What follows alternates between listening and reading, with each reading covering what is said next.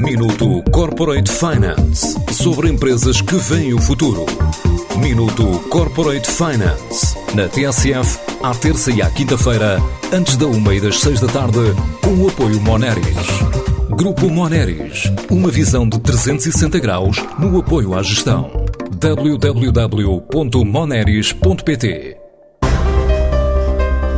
a primeira vacina contra o SARS-CoV-2 made in Portugal está em fase de aprovação de testes.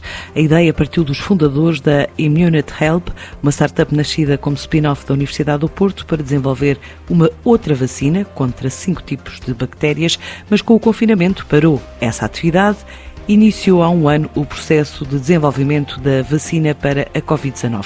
Em maio, espera ter luz verde para começar a fase de testes em humanos, como adianta um dos investigadores Pedro Madureira, diretor científico da empresa. O que nós eh, temos planeado é em maio termos finalizado tudo o que é necessário para começar as experiências em humanos. Ou seja, o que é que é necessário para avançar com, com experiências em humanos? É termos uh, ensaios de eficácia e de toxicidade no modelo animal Portanto, é isso que vamos acabar até maio, que está, que está a correr bem. Por outro lado, temos que ter já toda a parte regulamentar preparada, ou seja, temos que ter o primeiro aval da Agência Europeia de Medicamento que o nosso ensaio clínico uh, segue as condições uh, por eles pretendidas e, por outro lado, temos que ter também o aval do Infarmed para uh, começar os ensaios clínicos que é o nosso objetivo que esses ensaios clínicos sejam feitos cá em Portugal, garantindo desde já que haverá pessoas em Portugal que serão vacinadas. Portanto, já estamos em, em conversações com o Infarmed e a preparar essas reuniões com a Agência Europeia do Medicamento, eh, de forma a que, e aqui seria o nosso objetivo, eh, no segundo semestre deste ano já estar a começar os ensaios clínicos em humanos. O próximo passo é construir uma unidade de produção em Portugal desta vacina contra a Covid-19, num investimento avaliado em duas fases, numa primeira a ascender aos 20 milhões de euros e que depois pode ultrapassar os 80 milhões.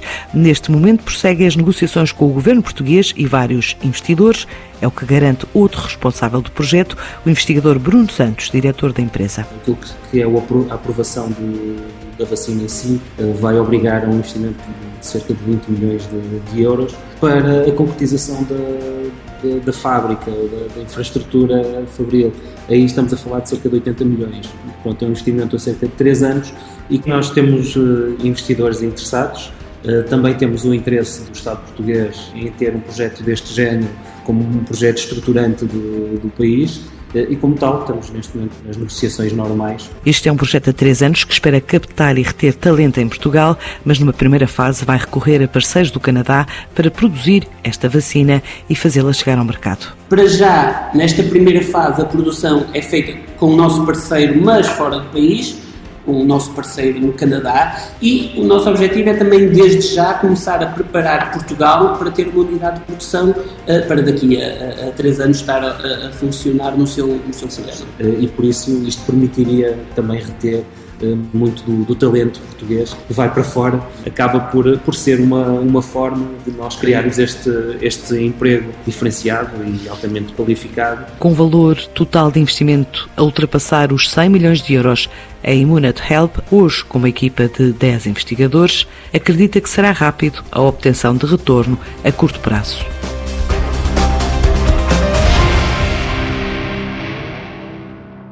Minuto Corporate Finance sobre empresas que veem o futuro. Minuto Corporate Finance na TSF, à terça e à quinta-feira, antes da uma e das seis da tarde, com o apoio Moneris. Grupo Moneris, uma visão de 360 graus no apoio à gestão. www.moneris.pt